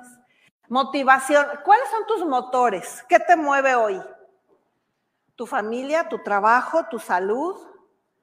¿Tus nietos si ya tienes? ¿Tus sobrinos, tu familia, tu, un viaje? ¿Qué te mueve el día de hoy? ¿Cuál es tu motor? ¿Tus padres? Hay tantos motores que tenemos, pero tenemos que empezar pues, por nosotros mismos. Seamos nuestro motor. Empatía, ya les dije, caminar en los zapatos del otro, entender al otro, ser altruistas, serviciales. Y habilidades sociales, esas se redundan en una situación nada más. Relaciones interpersonales. ¿Sí? Eh, no les voy a dar teoría de esto, pero un señor que no tenía nada que hacer que se llama Howard Gardner, que dijo que había ocho inteligencias y entre ellas la inteligencia emocional la intrapersonal y la interpersonal. La intrapersonal es cómo me hablo, cómo me comunico, cómo soy conmigo y la inter, cómo soy con los demás. La siguiente, por favor. No te pongas a buscar cuánta emoción habrá, nomás hay cuatro. Sí, porque esta y la otra y, los siete pecados capitales. Y no, espérate, tranquilo. Nomás ansiedad, felicidad, ira y tristeza, nomás.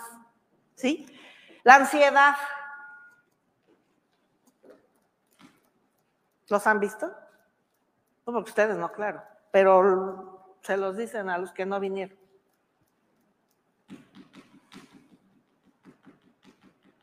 Si lo estaban haciendo, ya le pararon, ¿verdad? Una vez en una película de dos horas y cacho me tocó un chavo que todo el tiempo estuvo moviendo a la pena y dice, ay, ¿cómo le digo a este cuate que ya le pare? Y todo, y todo la siento así, así, ¿no? Edad. Cosa tan curiosa que les acabo de decir que por ahí se va la ansiedad. Y no lo sabemos. Porque son cosas inconscientes. Hazlo consciente. La inteligencia emocional te ayuda a que desde hoy hagas consciente. Vas a subir al carro hoy o a donde vayas y vas a estar haciendo cada movimiento a ver qué onda, ¿no? Contigo mismo. ¿Qué crees? Sí. Como caes o vine. Felicidad. Ay, bueno, y la ansiedad es también por angustias, ¿eh? Entonces, bájala. Te enfermas. Felicidad. Te digo, este, ¿dónde estará? Pues aquí nomás, así. Nomás aquí, así, ahorita aquí. Está padre, ¿no? Ira, no ese de ira, ira, eso no, no. Entonces, la ira es parte de los siete pecados capitales. Nomás son siete, no inventes más, ya con eso tenemos para dar y prestar. Ira es la mamá de la neurosis, pero no aquí nadie. Yo insisto en que no hay nadie aquí así. La mamá de la neurosis, la ira y la adrenalina. La ira es ser iracundo, ser enojón, ser explosivo. ¿Les suena? ¿O conocen a alguien así? No, cuéntense. ¿eh? Y la tristeza. Ojo, aguas. Una tristeza y otra tristeza más otra depresión. Nada más que ten cuidado, porque sobre todo las mujeres, ¿no? ay, mato, hoy vengo depre, pero bien depre. No estás deprimido, nomás tienes una tristeza, trabájala. Y entonces sí me remito a la primera que decía, conoce tus emociones. Y nomás te bautizas. Yo creo que tengo depresión. Sí, definitivamente. Sí, yo creo que necesito un antidepresivo. Ay, hasta te está recetando, ¿cómo te explico yo? Entonces, no, no. Nada más maneja las tristezas y encuentra la causa. La siguiente, por favor. Ah, pues sí, ¿no? Sí, no, o sea, no creas que nomás traigo así la información, te voy a dar tips, te vas a ir con tips, te lo aseguro. Identifica tus emociones. El reto consiste en reconocer las sensaciones corporales. Empezamos a sudar, ¿no? Cuando ansiedad, miedo, ira. Así como que va a salir Hulk. Tranquilo. Pero reconócelo. Reconozco que ya, ya, ya viene el, como el el huracán este que acaba de pasar. Una vez que identificamos las emociones negativas, podemos encontrar opciones para modificarlas. Lo que pasa es que te digo, ¿no? Como belborras, como gorda en tobogán, ya sentí esto y entonces viene el vómito verbal y ya insulté, ya dije, ya lastimé, ya, y ojo, ¿eh? Acuérdate que siete veces siete. Y acuérdate que lo que siembras lo cosechas.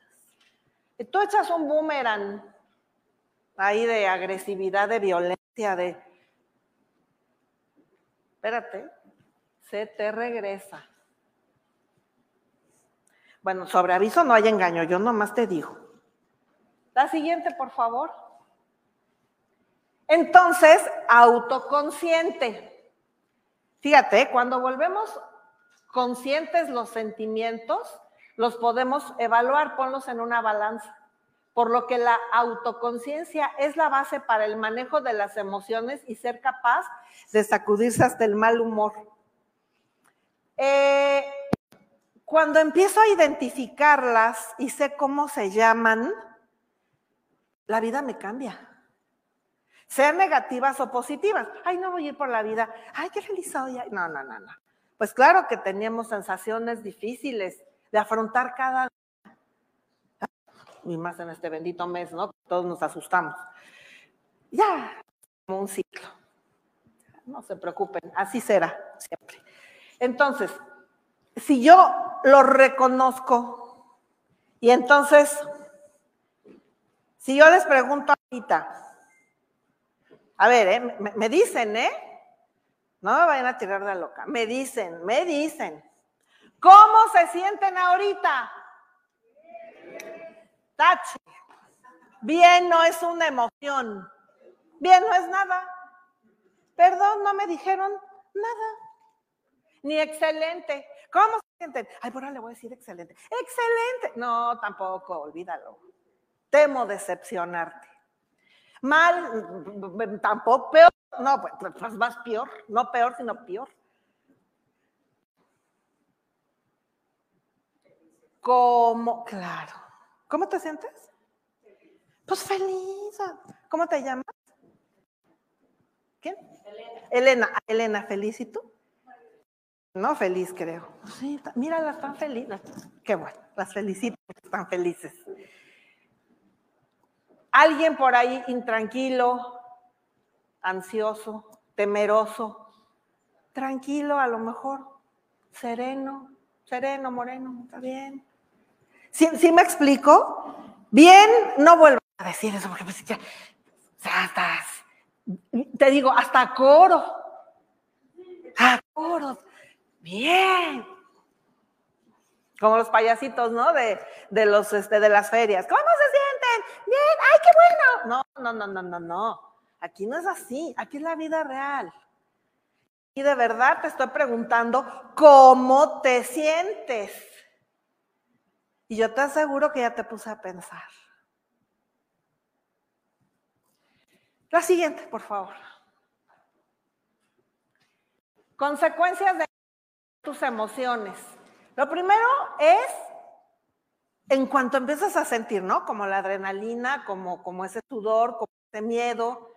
Y mira, el miedo no es malo, el miedo es un flash. Imagínate que no le tengas miedo a un perro Doberman que te va a atacar, pues te dejas atacar, ¿no? ¿Verdad? Le echas una silla, te echas a correr. O sea, el miedo no es malo. El problema del miedo es cuando se acumula mucho y se vuelve fobia. Y así con todo. Entonces, las sensaciones pueden ser muchas. Ah, también hay sensaciones bonitas, como cuando decimos erróneamente, si lo veo, me dan mariposas en el estómago. No sé cómo crees que vas a tener mariposas en el estómago. No, o sea, te da un vuelco el corazón, te da alegría, te da emoción, pero mariposas en el estómago, vamos a aprender a hablar, ¿no? O sea, no, no hay mariposas. ¿Qué sucede cuando las emociones se disparan? No, bueno, híjole. Parece, te digo, que, que va a salir la mujer verde, el hombre verde, ¿no? Este, el tip, cuando más respira, qué fácil. Nos dijo que respirar. Ay, como si fuera tan fácil. ¿Qué crees? Sí. La nariz Yo no, Shakira dice que le va a regalar la nariz. Te regalo mi nariz. Yo no le regalaría mi nariz a nadie. ¿Sabes por qué? Porque es lo más importante que tengo. Por ahí respiro. Y practíquenlo. Aún con cubreboca. Sensacional. Solo con respirar, ¿qué receta tan fácil les traigo? Solo con respirar puedes modificar tus emociones. Así de simple, de verdad. ¿Por qué? Porque cuando respiras, oxigenas el cerebro, oxigenas los pulmones y oxigenas el corazón. ¿Qué tal? La siguiente, por favor. Me voy rápido porque, híjole, aquí se pone la cosa. Hay que darle que es mole de olla. Controla tus emociones. Ah, dice tips, ¿eh? Conste. Yo nomás no vine a informarte y a irme y ya, y bueno, gracias por escucharme, ¿eh? vaya Dios. No, no, no, no. Yo te traigo tips, tips de verdad funcionan y que están científicamente este, comprobados.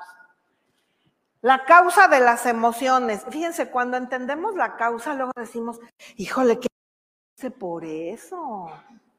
De veras me paso yo solita, ¿eh? Pero todo el drama que hice y era por esto. Entonces, la causa. Habla con libertad de lo que sientes. O sea, aprende ya a partir de hoy a que mañana día 30, último de mes, vas a saber decir no bien, ni mal, ni excelente, ni peor, sino que vas a decir, vas a decir cómo te sientes con libertad. Me siento intranquila, me siento ansioso, me siento triste, me siento enojado, me siento frustrado, me siento alegre, me siento con... Ahora, hay una cosa muy importante. Hay veces que nos sentimos ansiosos, frustrados, no sé qué, pero a pesar de sentirnos así, hay algo que nos dice, pero me siento como contento a pesar. Claro, somos un cúmulo de emociones y se vale, se vale que te sientas como de todo un poco. Lo que no se vale que no las puedas controlar y te lastimes y lastimes al otro. eso es lo difícil. Por eso los tips. Y seguimos. Valora y, reconoce lo bueno en el otro. Sí, no importa que no se lo digas, pero ponle palomitas y dice, ay, esta persona a pesar de esto, pero tiene aquí, tiene allá. No, pues, la verdad, reconozco en el otro las cualidades. Y también eso te ayuda a reconocer las que tú tienes. La gratitud, dice, se agradecido, ¿no? La gratitud no te debes de, limitar en, sentirla. Híjole, es padrísimo ser agradecido, tener gratitud, ser, ser agradecido con el otro, con la otra persona. Es una, si todos los días hay una frase que dice, si la única oración que todos los días dijéramos fuera gracias, ya no necesitamos rezar más. Solo di gracias. Mantén la calma cuando te sientas, claro, con ira o ansiedad. ¿Cómo? No le regales a nadie tu nariz. Respiras, te oxigenas, detienes, estoy deteniendo, ¿eh? Y después, ahora sí que doy mi último suspiro y estoy tranquila. Esfuérzate para eliminar lo negativo. ¿Como para qué nos sirve estar pensando negativamente? Mi abuelito decía, si tu mal tiene remedio, ¿para qué te preocupas o para qué te apuras? Y no lo tiene también, ¿para qué te apuras? Ahora sí que lo único que no tiene remedio es la muerte. Y luego dice, cambia Ah, ese me encanta. Cambia tu zona de confort. Me dicen cuando llegué aquí que si yo iba a usar acá este podio. Imagínense que les hubiera dado la conferencia desde aquí. Estoy más cómoda. Ay, porque estoy recargadita en algo. Bien comodita yo. No tengo que caminar, no. Está todo aquí. Todo desde aquí.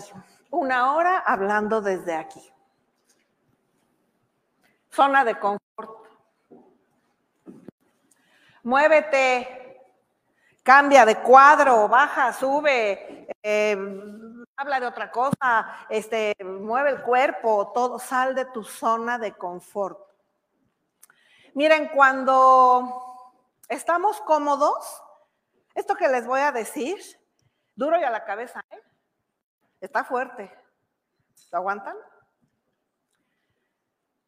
Hay una palabra que se llama codependencia. Cuando vivimos con una persona enojona, adicta, agresiva, violenta. ¿Sabes por qué no te vas de allí? Porque estás en tu zona de confort. Ya lo dije, ¿eh? Por eso dije, duro y a la casa. Pues déjalo. O déjala, mira nomás cómo te mangonea. Oye, pero es que su adicción, oye, pero es que su genio, es que su... No, pues es que, pues, es que, pues a dónde voy, pues a dónde voy. Nadie me va a querer como ella, como No, mejor me quedo aquí. Es que mis hijos, es que quién va por la ropa a la tintorería. ¿Ah? no, es que mañana hay que ir por la ropa a la tintorería. ¿Y quién va? Es que el perico, el perro, el... Y eso no solo en los hogares, en los trabajos, en las amistades, en las relaciones. Y ahí seguimos. No sabías, ¿verdad? Que se llama zona de confort. Aquí estoy comodito, aunque me esté yendo del nabo, pero yo aquí me quedo nomás en este cuadrito. Pues de aquí no me muevo, porque, oh, oh, ¿qué tal si acá me voy al abismo, me caigo? Me... No, no le tengas miedo a salir de la zona de confort. La que sigue, por favor. Ok, este, nos vamos con la que sigue, por favor. Gracias. Bueno, tenemos aquí, ya vimos esto, la clasificación de las dos. Y entonces la frase es, si estoy bien conmigo, estoy bien con los demás. Por lo general, sí. ¿Estás bien contigo mismo? Yo te aseguro que estás bien con los demás. La siguiente, por favor. Ahora, ya te di tips, ¿eh? No me reclames, que nomás vine a platicarte. No, nada de eso. Ya te di los tips. Sí, pero ¿para qué nos sirve la inteligencia emocional? Bueno, pues mira, aquí dice, nos permite tomar conciencia, otra, y dale, ¿verdad? A ver, y fíjense que yo quiero ser bien clara aquí. Tomar conciencia, ser conscientes, sí, te la compro, va, sí, ahí lo dice, está bien. Pero a mí me gusta todavía más una palabra, se llama sensibilización.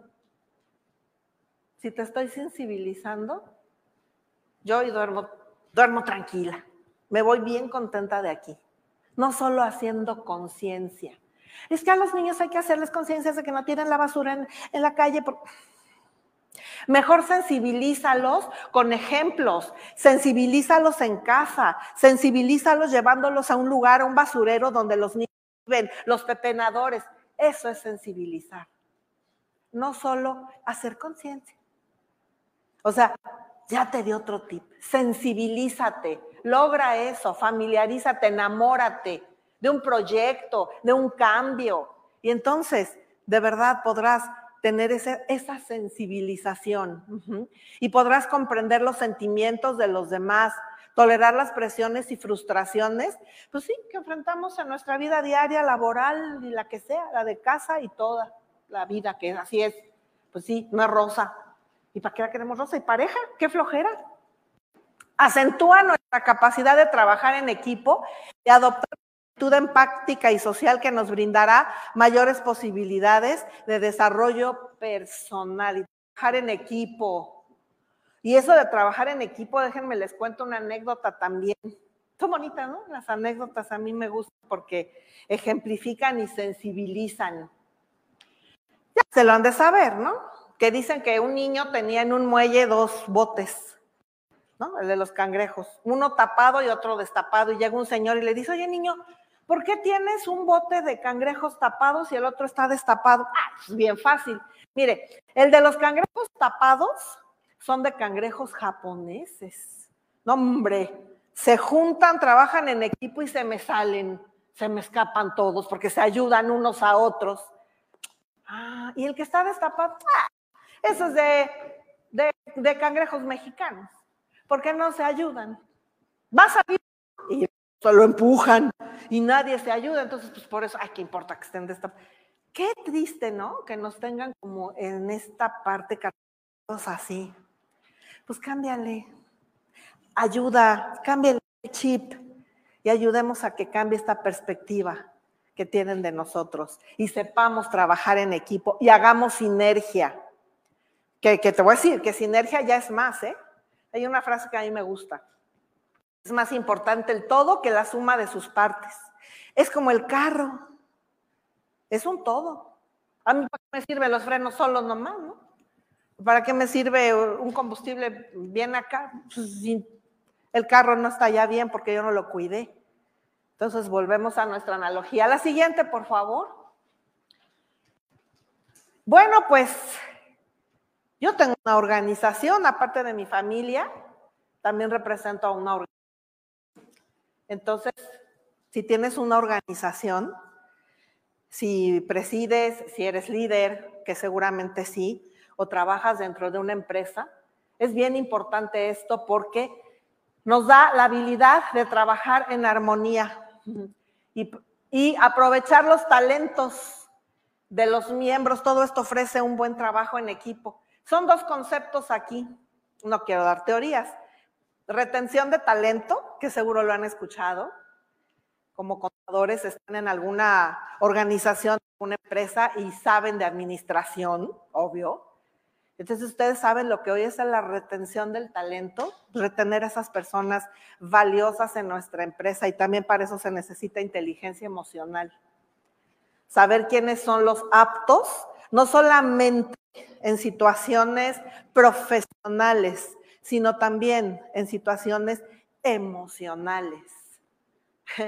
Ahora, el que tengas un promedio de 10, quizá no te dé el trabajo pero si eh, emocionalmente estás así como en aptas condiciones, en óptimas condiciones, perdón, a lo mejor sí te dan la chamba, más que tu 10. Ojo. Y bueno, pues trabajar en equipo con esta sinergia. Esa retroalimentación que dice después, ah, la traduzco a reconocimiento. Nos gustan que nos reconozcan. ¿Sabes por qué? Porque el reconocimiento es una necesidad, según Abraham Maslow, en su pirámide de las necesidades que por ahí las de haber visto. Así que reconoce al otro y que te reconozcan a ti. Esto es sensacional. Mentira. Ay, a mí no me reconoce. ¿Qué no me reconoce? Claro que sí te importa, porque es una necesidad. Y bueno, pues una crítica constructiva y las críticas constructivas, jefes, debe haber jefes aquí, se hacen sensibilizando y se hacen con el corazón. Hay una frase que dice, fíjense, la mente destruye, el corazón construye. Si tú pasas todo de tu mente acá, lo dices mejor, te sale mejor, eh, no lastimas. De acá, lo pasas acá. Entonces, cuando me preguntan en terapia o me, alguien me pregunta en coach o lo que sea, oye Gaby, ¿haré esto? A ver, ¿lo vas a hacer desde acá? Se queda, ¿no? O nada más lo vas a hacer desde acá. Porque si lo haces nomás desde acá, creo que no te va a salir.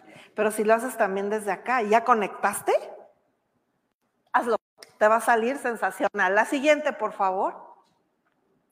Uy, esta me encanta. Fíjense, el coeficiente intelectual contribuye con apenas un 20% de nuestro éxito en la vida, el 80% se debe a la inteligencia emocional. Lo que les decía hace rato, tendrás muchos dieces y serás muy inteligente y muy acá, y cognitivamente, wow, ni quien te gane, pero si emocionalmente no estás bien, ya tache, ¿no? Cero. Y dice, el CI y la inteligencia emocional no son destrezas opuestas. O sea, pueden trabajar de veras padrísimo. Ese es el equilibrio. A eso es lo que te invito hoy, ¿sí? Porque sí es posible ser intelectualmente brillante. El problema es que a veces somos emocionalmente ineptos. La siguiente, por favor. Entonces, ¿los recuerdan? Bueno, aquí era magia. Yo les iba a pasar uno por uno y que me dijeran, pero bueno. Jim Morrison de los Doors. ¡Wow! Excelente cantante. Este, hizo el grupo Doors. Eh, además, el condenado. Emocionalmente, a llorar. Club del 27. Todos estos murieron a los 27 años. O sea, te pones a ver 27 años. ¿Qué cosa? Impresionante, ¿no? Kurt Nirvana, que si se suicidó, que no, que sí. Se murió bien muerto. Adicto, sí, también. ¿Cómo te explico? Janis Joplin, la bruja blanca del rock. Qué vocerrón, ¿verdad? También. Se metía quién sabe qué tanta cosa y a los 27 años, adiós Janis Joplin. Amy Winehouse. Esta fue ya de esta generación, ya, más para acá, los jóvenes ya la han de recordar como más, más para acá. O si son retro, pues ya se ubicaron en los otros. Es que mi hija es retro. Mi hija dice que debió haber nacido en los 60 y que ella sería feliz así como con esos grupos, ¿no? Entonces, esta chava también, congestión alcohólica, muerta en la tina de su depa. 27 años. Jimi Hendrix. Entonces, cognitivamente eran unos genios. ¿Supieron manejar la fama? No. ¿Supieron manejar la lana? no. Se murieron a los 27 años. Fíjense todo lo que hubieran podido dar. La siguiente, por favor. Ay, sí me va a dar tiempo. Ok. Ah, respiración. Otra vez regresamos a esta parte. Les quiero pedir, por favor, que si es posible que dejaran sus cosas en otra silla, en el piso, se los voy a agradecer para hacer un ejercicio. Ya vamos a terminar tan amables. Adiós cosas. De pronto las cosas como que ah, nos estorban. Adiós bolsas, adiós. No. Este, ok, los pies en el piso, en el y en el ahora. Y más muslos, más muslos y pies en el piso bien plantados, por eso te digo, en el aquí y en el ahora. Nomás estás aquí y nomás tenemos este momento, no, hay otro. El pasado, pues quién sabe, adiós, ahí está. Y el futuro, pues ni lo conocemos. Entonces en el presente, ¿sale? Y mis manitas aquí. Y entonces cierra tus ojos. ¿Por qué no estará como tu trabajo? Pues nomás ciérralos, pues. Pues nomás baja los párpados, así, así. Eso. Y yo te pido que pienses en alguna situación difícil por la que estás pasando en este momento. Ya la ubicaste, esa situación difícil por la que hoy 29 de septiembre estás pasando.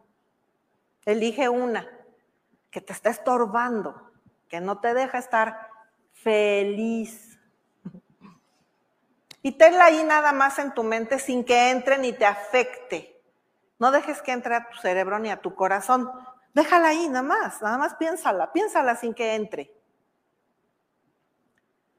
Ahora te pido, por favor, que hagas una respiración bien profunda. Respira, toma aire con la nariz, que es el órgano por excelencia para respirar. Detengas el aire Y por favor piensa,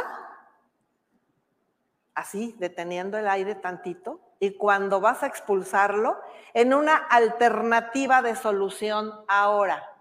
Exhala. Me puedes decir, no la encontré. Vuelve a respirar, por favor. Respira de nuevo. Detén. Y cuando exhales, ahora piensa en una alternativa. ¿Qué puedo hacer para solucionarlo?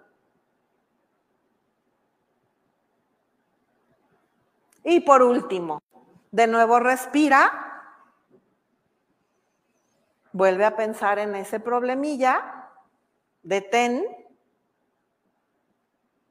Exhala. Muy despacio, lo más despacio que puedas.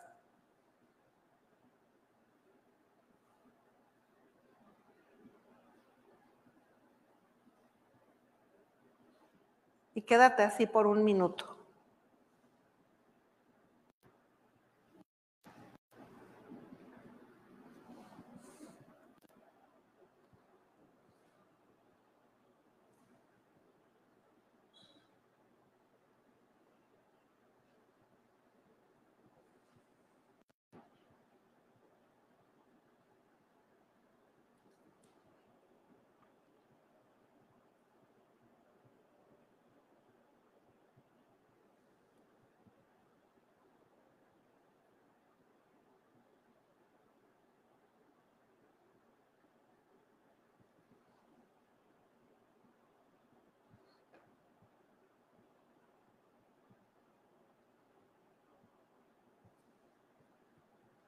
Empieza a abrir lentamente tus ojos.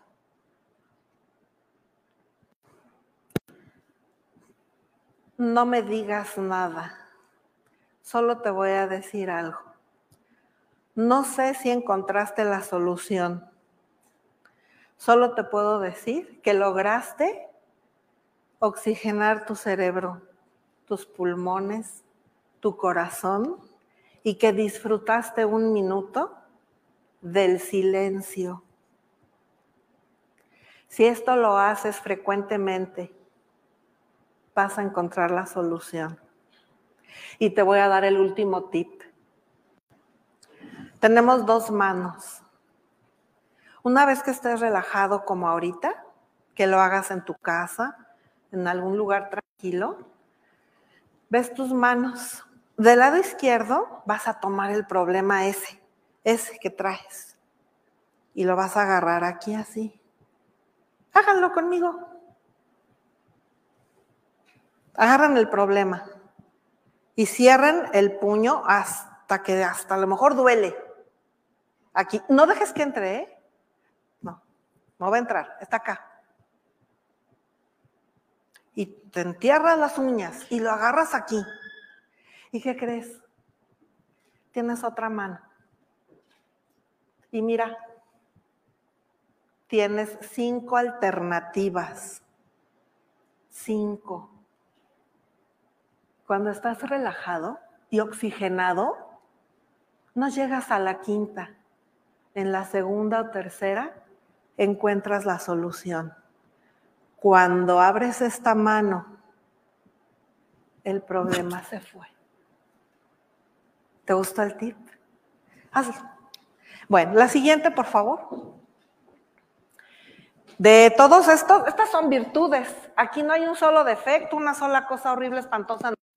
No, pues es el cierre. ¿Cómo te voy a dejar? Imagínate. Porque ya abrimos emociones, hay que cerrar. Estos angelitos, pura cosa buena. Amor, consideración, independencia, integridad. Léelos todo, por favor, todos. Y piensa en el que más trabajo te cueste, por ejemplo, ser generoso o ser disciplinado o ser fiel o ser confiado o ser humilde. ¿Cuál de estos te cuesta más trabajo? Acuérdate que todas son virtudes, pero unas nos cuestan más que otras. ¿Cuál te cuesta mucho trabajo? Mucho, mucho, mucho trabajo. Híjole, ya, ya la viste, ya seguro. Híjole, a mí me cuesta mucho ser ser humilde, o ser disciplinado, ser eh, generoso, me cuesta trabajo. Yo te aseguro que nos vamos a volver a ver. Y dale con que soy maestra. Y te voy a dejar una tarea. De ese que te costó más trabajo, practícalo todos los días hasta que tú y yo nos volvamos a ver. ¿De acuerdo? La siguiente, por favor. Pues muchas gracias. Y la siguiente, por favor. ¿Te gustaría mucho que escanearas este QR en tu celular y que, bueno, pues nos contestaras esta, esta encuesta?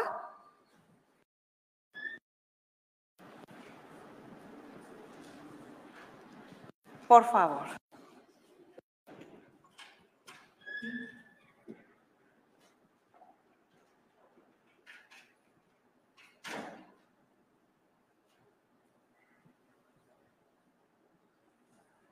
Y bueno, pues, eh, antes de despedirme, no me queda más que darle las gracias a, a, la Asociación Mexicana de Contadores Públicos, al Colegio Profesional de Contadores. Muchísimas gracias por permitirme estar el día de hoy con ustedes.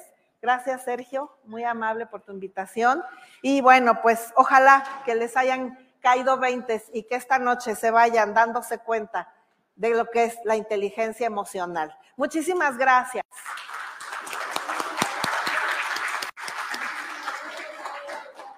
Permítamos entregarle su reconocimiento a través de nuestra vicepresidenta del Servicio al Asociado, la contadora Gabriela García Moreno. Ay, tocaya. Hola, Gaby. Buenas noches. Mucho gusto. Mucho gusto. Bueno, pues muchas gracias por todos los tips que nos dejaste. Interesante todos los conceptos que manejamos hoy y compartimos esta noche. Gracias. Y en nombre de la Asociación Mexicana de Contadores Públicos, Colegio Profesional en el Distrito Federal, otorgo el presente reconocimiento a la maestra Gabriela Betancur Solano por haber participado en la ponencia del tema Inteligencia Emocional durante nuestro evento del jueves del asociado. Muchas gracias. Gracias. A, a, a, gracias. Muy amable, qué linda. Muchas gracias. Así quieres lo volteamos. Sí, claro. Muchísimas gracias, maestra. Ah. No, gracias. Muchísimas gracias, contadora, por ah. esta entrega de reconocimiento. Agradecemos a todos nuestros participantes del día de hoy. No olviden que nos encuentran en nuestras redes sociales, Facebook, Twitter, Instagram, YouTube, LinkedIn y TikTok.